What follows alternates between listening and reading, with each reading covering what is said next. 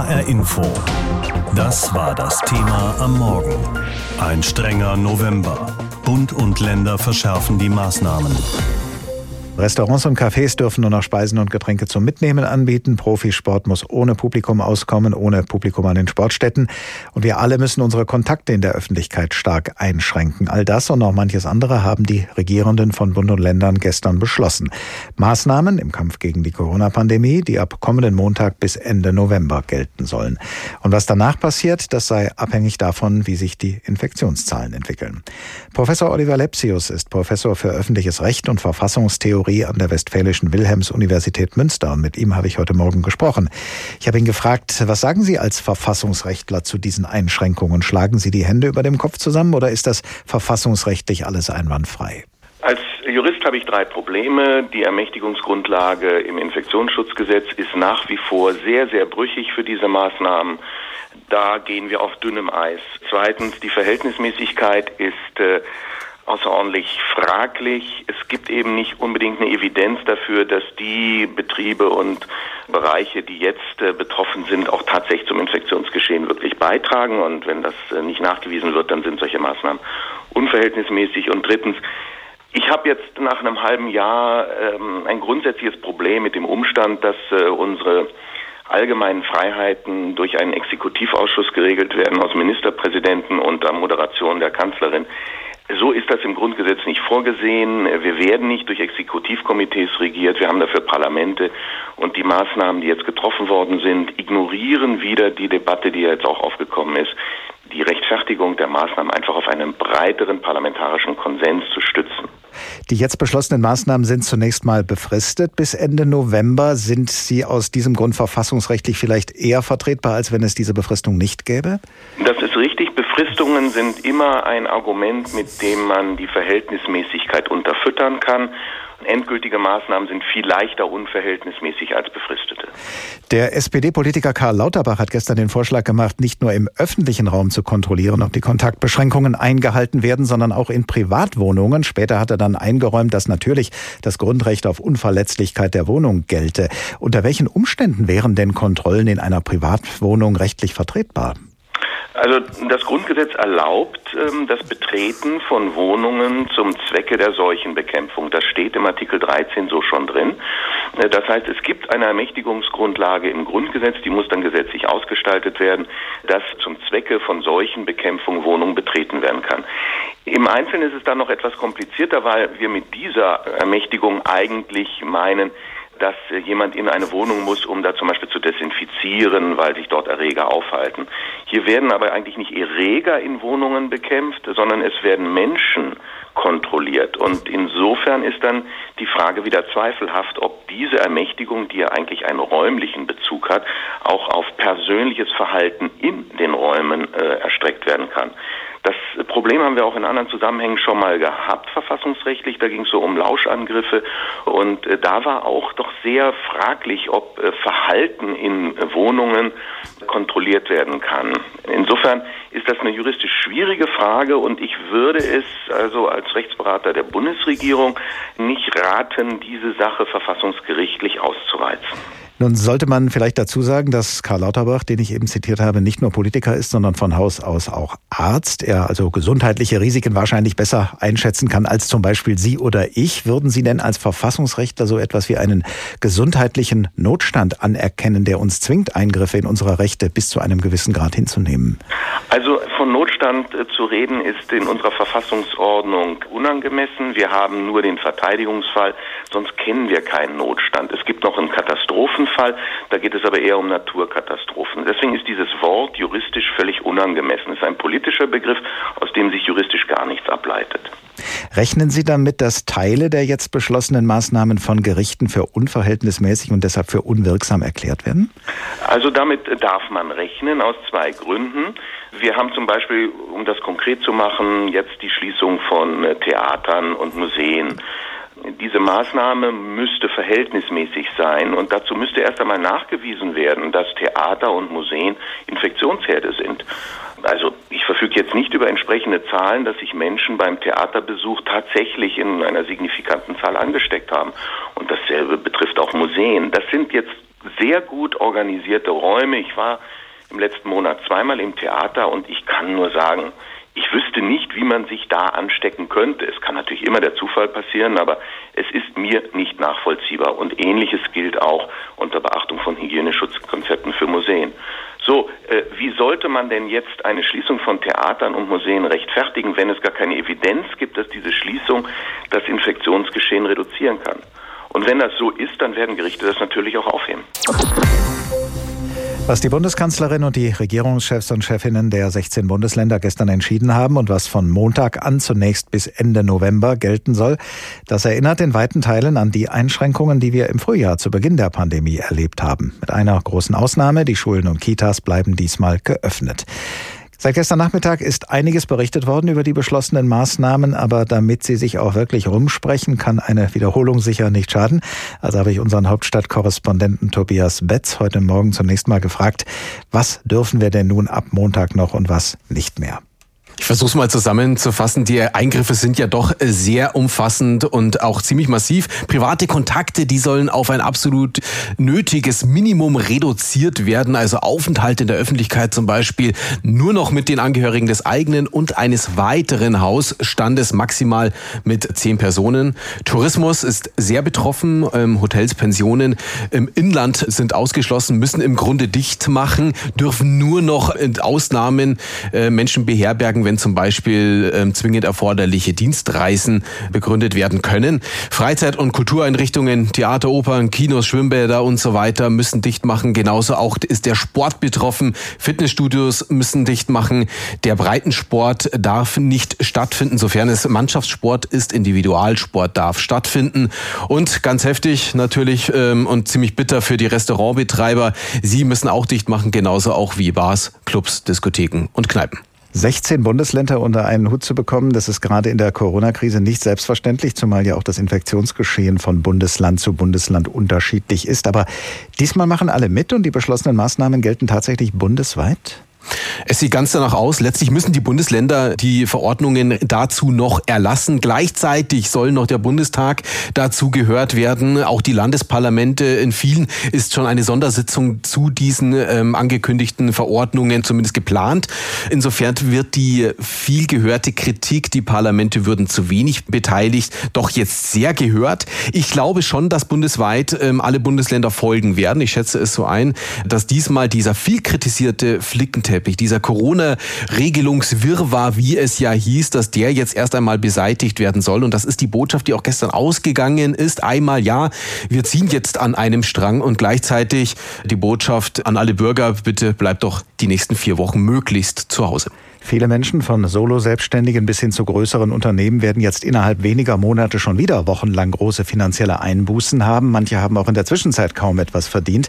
Die Bundesregierung hat gestern finanzielle Hilfen angekündigt. Wie sehen die aus und was müssen die Betroffenen tun, um sie zu bekommen?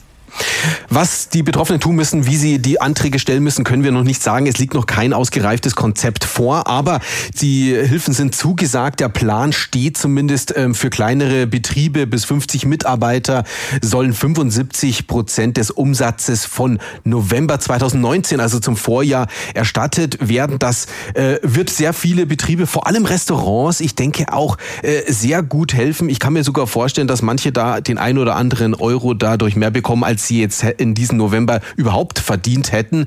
Gleichwohl gehört natürlich dazu, dass diese Restaurantbetreiber jetzt relativ unsicher sind. Sie haben nicht damit gerechnet, dass sie noch einmal dicht machen müssen, haben sie ja sehr ausgereifte Hygienekonzepte umgesetzt und deshalb gibt es davor äh, auch Kritik, vor allem von der Opposition, aber ganz besonders vom Hotel- und Gaststättenverband. Die hat es quasi kalt erwischt und ähm, deswegen ist die Kritik von dieser Seite auch sehr laut. HR Info. Das war das Thema am Morgen. Ein strenger November. Bund und Länder verschärfen die Maßnahmen. Betroffen von diesen Maßnahmen sind gerade auch Restaurants, Cafés, Bars, Hotels und überhaupt Gastronomiebetriebe. Sie dürfen nämlich ihre Speisen und Getränke in den nächsten Wochen nur noch liefern oder von Gästen abholen lassen. Sie dürfen ihre Gäste nicht mehr in den eigenen Räumlichkeiten bewirten, so wie das ja im Frühjahr auch schon mal der Fall war. Als das gestern bekannt wurde, hat sich unser Reporter Heiko Schneider in der hessischen Gastronomie nach Reaktionen umgehört. Das Restaurant Tafelspitz und Söhne in Offenbach. An einem der hellen Holztische sitzt Betreiber Youssef El Machid und zählt auf. Luftfiltergeräte, Trennwände, Zelte, alles vorbereitet, um den Betrieb Corona-konform weiterführen zu können. Eigentlich. Doch seit gut zwei Wochen steigen die Corona-Zahlen rasant und deshalb wurden immer wieder immer strengere Regeln eingeführt. Strengere Kontaktregeln, Sperrstunde, also früher schließen, Alkohol ausschenken verboten. Youssef El Machid macht all das zu schaffen. Das Schlimmste an so einer Situation ist ja, dass man einfach äh, gerade nicht weiß, was passiert. Ne?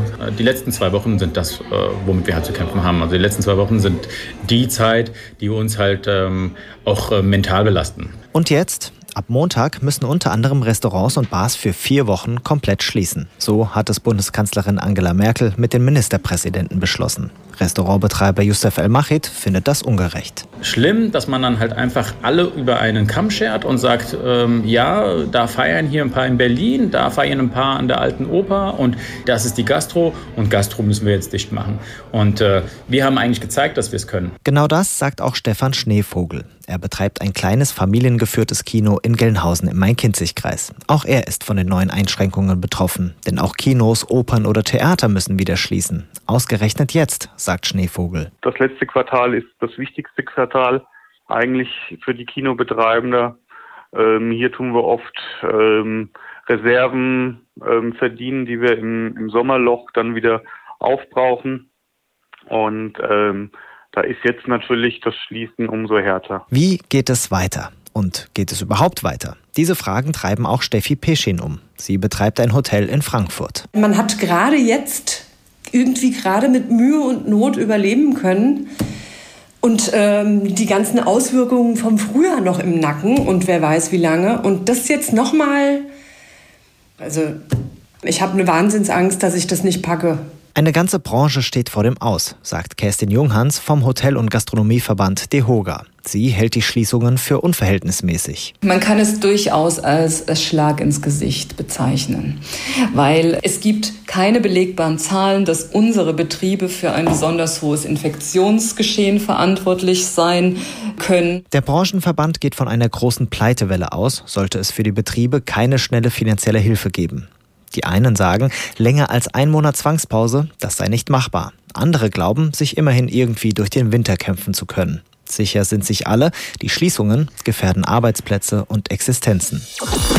Und die Regierenden von Bund und Ländern kamen, nachdem sie diese Verschärfung beschlossen hatten, auch in eher trister Stimmung aus ihren Beratungen heraus. Das berichtet aus Berlin unsere Hauptstadtkorrespondentin Angela Ulrich. Die Gesichter, sie sind ernst, die Worte klar. Wir müssen handeln und zwar jetzt. Und zwar müssen wir handeln, um eine akute nationale Gesundheitsnotlage zu vermeiden. Angela Merkel knetet ihre Hände, während sie das sagt. Berlins regierender Bürgermeister Michael Müller wirkt bedrückt. Wenn wir jetzt zugucken, werden wir vielen Menschen nicht helfen können. Das muss jedem einfach bewusst sein. Menschenleben retten dadurch, dass wieder harte Einschränkungen gelten im Kampf gegen Corona und das schon ab nächster Woche. Darauf hat sich die Kanzlerin mit den 16 Ministerpräsidentinnen und Ministerpräsidenten der Länder geeinigt. Einstimmig. Alle sind im Boot. Auch Thüringens Regierungschef Bodo Ramelow, der im Vorfeld noch scharfe Kritik geübt hatte. Aber, sagt der linken Politiker, ich sehe es als dringend notwendig an, dass wir einen Bundestagsbeschluss brauchen und einen Bundesratsbeschluss brauchen, der den einheitlichen Rahmen feststellt. Das Virus eindämmen dadurch, dass Kontakte minimiert werden. Das ist die zentrale Strategie. So darf es nicht weitergehen. Also dieser Trend muss gebrochen werden. Das ist wie so eine Welle, der wir uns entgegenstemmen müssen. Den gesamten November über vier Wochen lang werden die Restaurants, Bars und Kneipen in Deutschland schließen. Nur Außerhausverkauf ist erlaubt. Außerdem wird es keine Kino- und Theatervorstellungen geben. Schwimmbäder machen dicht. Der gesamte Freizeit- und Amateursport muss pausieren. Profisport ist nur ohne Zuschauer gestattet. Geöffnet bleiben dagegen Geschäfte und Produktionsbetriebe, genau wie Schulen und Kitas. Im öffentlichen Raum dürfen sich nur noch zehn Personen aus maximal zwei Haushalten treffen. Auch zu Hause ist Feiern mit vielen Menschen untersagt. Touristische Reisen sind verboten. Hart, aber nötig, sagt Bayerns Ministerpräsident Söder und wird medizinisch. Wir verordnen eine Vier-Wochen-Therapie, wenn man das sagen kann. Wir bitten auch herzlich, diese vier Wochen gemeinschaftlich durchzustehen. Wie bei jeder Therapie, nicht zu früh abbrechen. Sie muss wirken. Für Betriebe, die dicht machen müssen, soll es großzügige Hilfsgelder geben.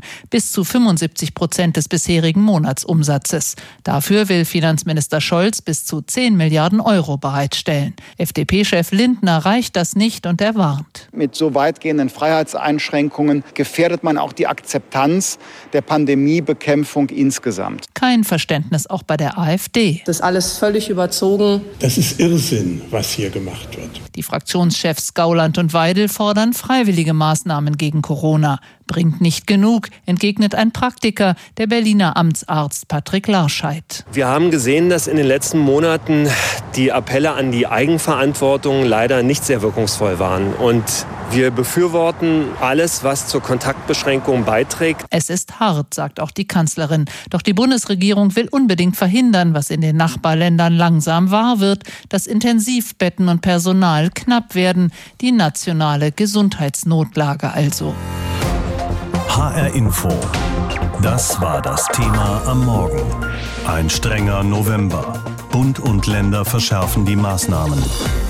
Und Reaktionen auf die jetzt beschlossenen Maßnahmen, die gibt es auch anderswo und wir haben sie für Sie im Angebot. HR Info. Medienschau. Darum hat sich heute Morgen meine Kollegin Anne Bayer aus der HR Info Politik Redaktion gekümmert. Mit ihr habe ich anschließend gesprochen über die Kommentare, die sich bewegen zwischen Zustimmung, Skepsis und Ablehnung.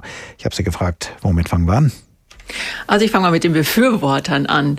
Dazu zählt auch die hessische Niedersächsische Allgemeine aus Kassel. Die Corona-Videoschalte gestern war dringend notwendig, weil bei aller zweifelhaften Zahleninterpretation jetzt schnell und konsequent gehandelt werden muss, schreibt sie. Und auch im Norden ist man damit einverstanden. Die neue Osnabrücker Zeitung schreibt, Merkel hat dafür gesorgt, dass das Allerschlimmste noch verhindert werden kann. Die Stuttgarter Zeitung versucht, die Gemüter so etwas wie zu beruhigen und weist darauf hin, dass es eben keinen Lockdown gibt, also im Sinne einer Ausgangssperre, weiß aber wohl auch, dass die Maßnahmen ziemlich einschneidend sein werden. Grundrechte wie Reise-, Versammlungs- oder Gewerbefreiheit gelten nur noch mit teilweise starken Restriktionen. Die Maßnahmen sind angesichts der Gefahrenlage gut begründbar. Und die Frankfurter Allgemeine Zeitung, die sagt, die Maßnahmen sind wichtig, gehen aber noch nicht weit genug. Das effektivste Mittel gegen die Pandemie, die drastische Einschränkung privater Kontakte, ist der staatlichen Kontrolle weitgehend entzogen. Politik macht Halt vor Partykellern und Wohnungstüren. Sie kann allenfalls Mobilität stark drosseln. Wie schon angedeutet, nicht alle sind mit den jetzt beschlossenen Maßnahmen einverstanden. Welche Einwände kommen denn in den Kommentaren zum Ausdruck? Ja, bei vielen Kommentaren klingt tatsächlich sowas wie Skepsis durch, ob die Maßnahmen tatsächlich verhältnismäßig sind. So zum Beispiel bei der Allgemeinen Zeitung aus Mainz. Ob die strengen Maßnahmen jetzt verhältnismäßig sind, daran sind sehr große Zweifel angebracht. Ebenso, ob sie vor Gericht Bestand haben werden. Gastronomie und Hotels etwa sind keine Treiber dieser Pandemie. Die FNP, also die Frankfurter Neue Presse, die lenkt den Blick auch auf den Sport, denn die Maßnahmen treffen ja auch den gesamten Amateursport oder auch die Fitnessstudios. Die Fußballmillionäre können leere Ränge dank Fernsehgeldern verkraften. Andere Sportarten stehen dagegen mehr denn je vor einer ungewissen Zukunft. Der Freizeitsport wird extrem getroffen. Differenzierungen wären sinnvoll. Und die Frankfurter Rundschau wiederum, die hat dazu eine Karikatur veröffentlicht, die würde ich gerne mal kurz beschreiben. Da sitzt ein Junge missmutig an seinem Schreibtisch, die Mutter streckt den Kopf zur Tür rein und fragt, ein Aufsatz über die Corona-Krise und hast du schon eine Überschrift? Und der Junge antwortet dann von Lockdown zu Lockdown. Also anscheinend auch für die Kinder keine einfache Situation. Das greift die Frankfurter Rundschau auf. Und wenn ich mir Twitter so durchsehe, da ist viel Wut, auch Unverständnis zu lesen unter dem Hashtag Wellenbrecher Shutdown. Und eine zynische Bemerkung äh, vielleicht noch kurz macht das Satiremagazin Der Gazetteur. Wurden nicht vergessen, Pflegekräfte sollen im Shutdown 20 Prozent mehr Applaus bekommen. Die politisch Verantwortlichen haben gesagt, diese neuen bzw. wiederbelebten Maßnahmen sollen erst mal für vier Wochen gelten, in der Hoffnung, sie dann rechtzeitig vor Weihnachten wieder lockern zu können. Wie wird das in den Kommentaren bewertet? Ja, das greift das Darmstädter Echo zum Beispiel auf. Aber ehrlicherweise muss man sagen, das Ende ist offen. Bis zum Frühling ist es weit und bis ein Impfstoff hilft, kann es Jahre dauern. Wenn dieser Wellenbrecher-Lockdown jetzt nichts bringt, was kommt dann? Und auch die Südwestpresse aus Ulm, die hadert deswegen mit den Maßnahmen. Pünktlich zur Adventszeit sollen wir wieder ausgehen dürfen. Weihnachten soll gerettet werden, als ob es darum ginge. Und der Kölner Stadtanzeiger hofft, dass man die Zeit gut nützt. Nur wenn wir die Zeit, die uns der Lockdown verschafft, für einen effizienteren Weg des Kampfes gegen das Virus nutzen, sind die hohen Kosten gerechtfertigt. Ein strenger November. Bund und Länder verschärfen die Maßnahmen. Das ist das Thema heute Morgen hier in HR Info. Und die Medienschau dazu kam von Anne Bayer aus der HR Info Politikredaktion. HR Info. Das Thema. Wer es hört, hat mehr zu sagen.